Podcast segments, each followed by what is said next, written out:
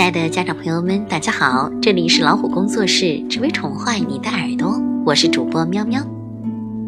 现在很多孩子输不起，不是孩子本身的问题，而是家长输不起。为什么总有很多家长不断的要求幼儿园早点教孩子学习加减法、拼音和写字呢？为什么孩子本该拥有的游戏时间却都被练琴、学英语、学绘画各种学习所占据呢？为什么夏天家长也要给孩子穿上护膝护肘？为什么孩子在前面一路走一路玩，后面的爷爷却替孩子背着书包？因为别人家的孩子学了，我不能让自己的孩子输在起跑线上。因为夏天穿的衣服少。我要防止孩子走路摔跤，因为书包太沉，我怕孩子累着。孩子就是这样，在家长的精心安排、细心呵护和包办代替下，一路顺利的成长着。在这样环境下成长起来的孩子，输得起吗？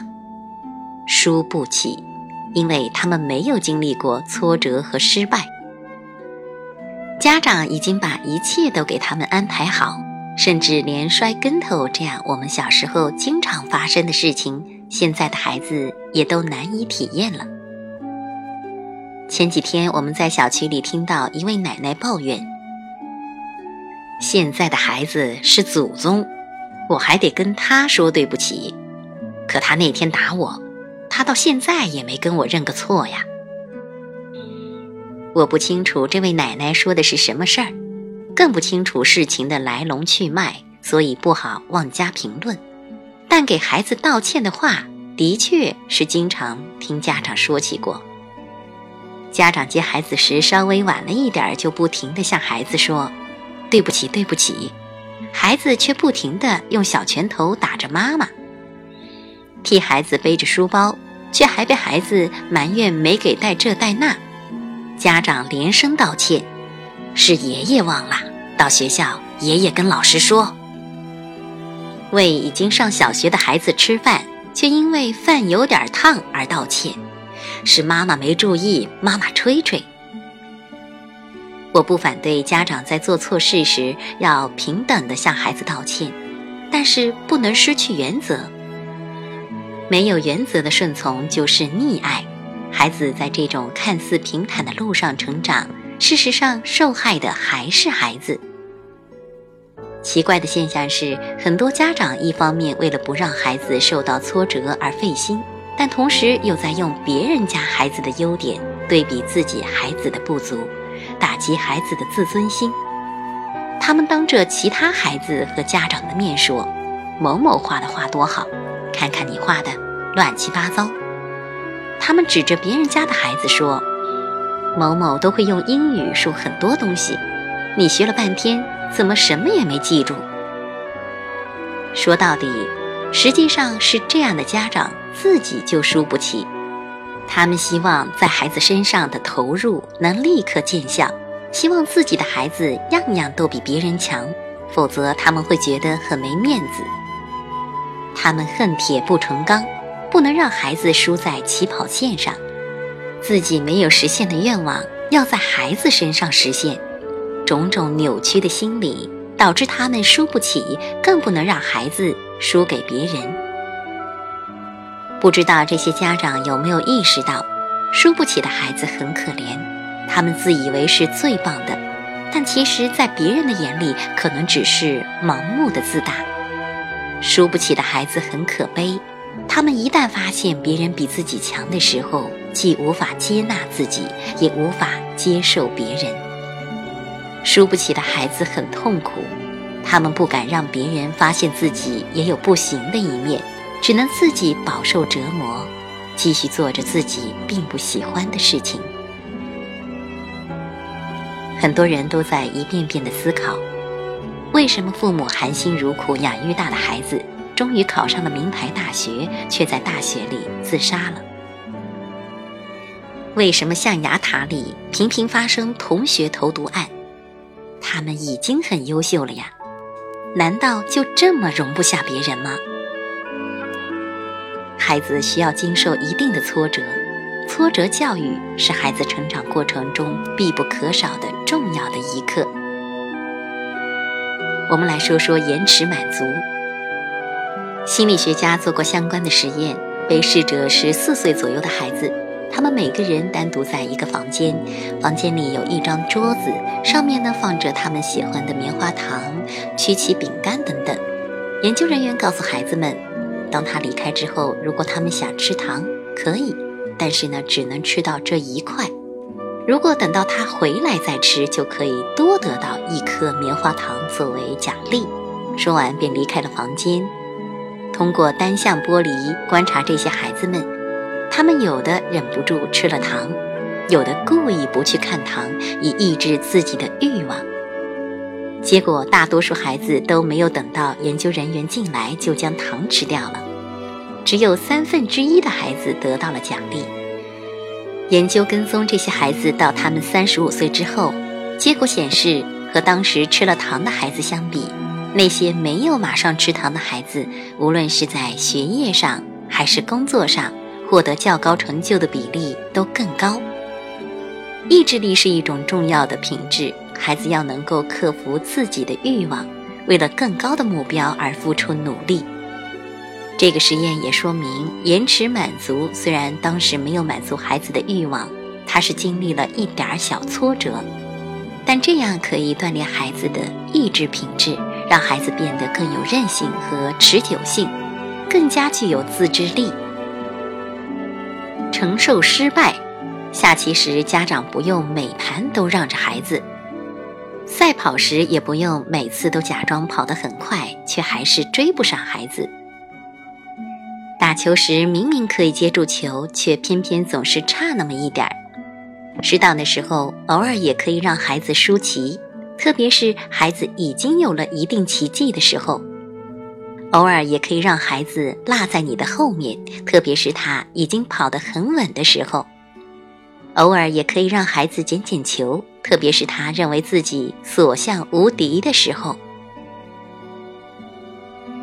失败的感觉虽然没有成功的感觉令人愉快和自豪，但它同样是一种宝贵的财富。失败可以让孩子看到自己还有努力的方向，失败可以让孩子认识到别人也有值得自己学习的地方，失败可以教孩子正确认识真实的自己和他人，失败也可以让孩子变得更加坚强。当然，让孩子体验失败，家长需注意根据孩子的个性特点、专项能力以及当时的情绪状态而定。如果孩子刚刚学会下棋，正处于兴趣极高的状态，家长可以创造机会，让孩子更多的体验到成功，从而树立自信。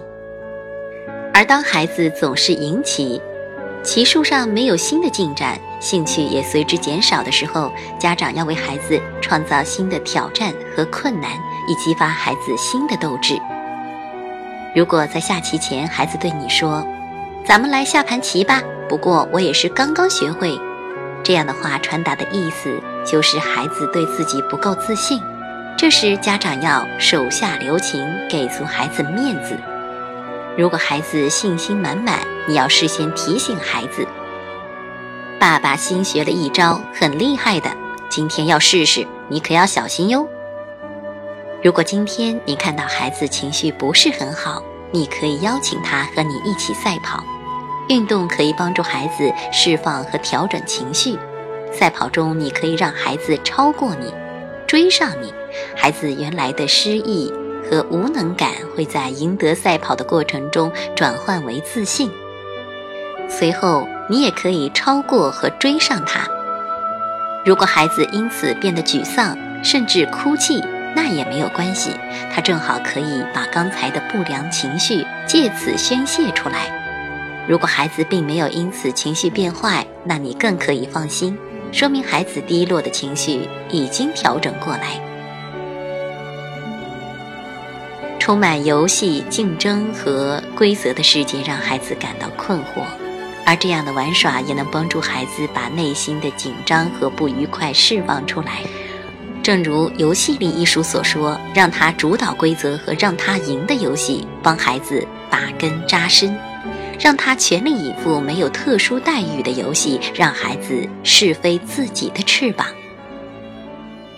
经受批评，没有人从来不犯错误，更何况是孩子。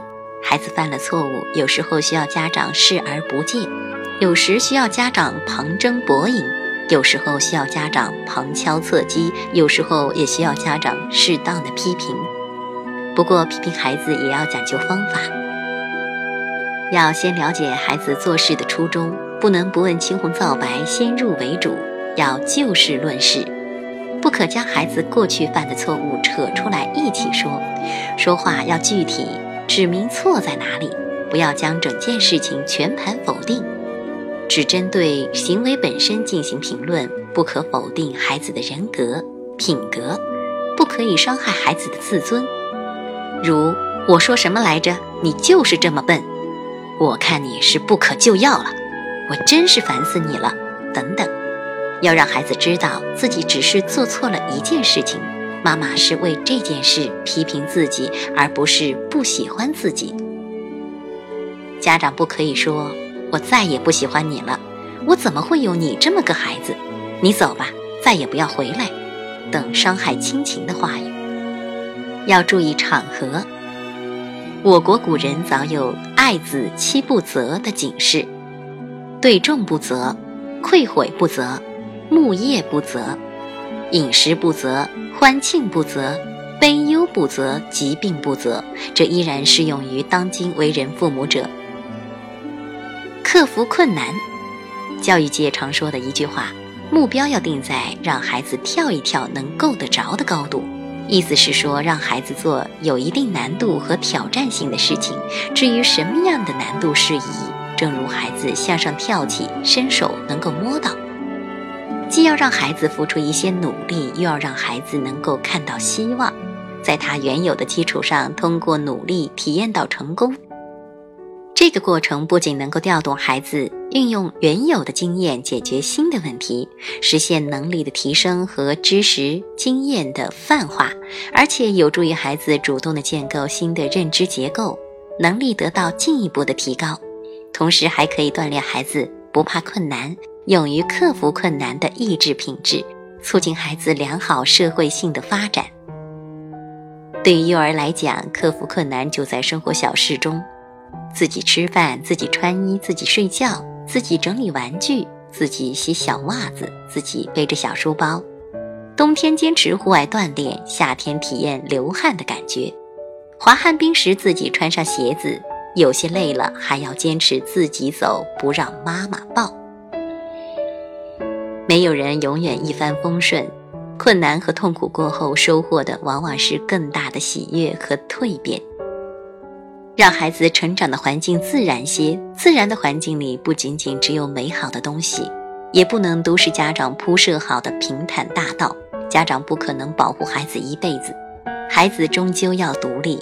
当孩子独立的时候，儿时各种经验和体验越丰富，就越能够适应现实生活。再把眼光放得远一些。不是不要让孩子输在起跑线上，而是应该考虑如何不要让孩子输在终点线上，将孩子整个一生的发展作为目标，为了他们的可持续性发展，科学规划他们人生的起点。好了，这就是今天的分享。以上的内容呢，是出自杨雪阳老师写的《陪孩子走过幼儿园三年，建构最坚实的安全感》这本书。欢迎大家订阅微信公众号“老虎工作室”，点击左下角菜单的“加入我们”，让我们一起来探索这个美丽的世界吧。下期节目再会。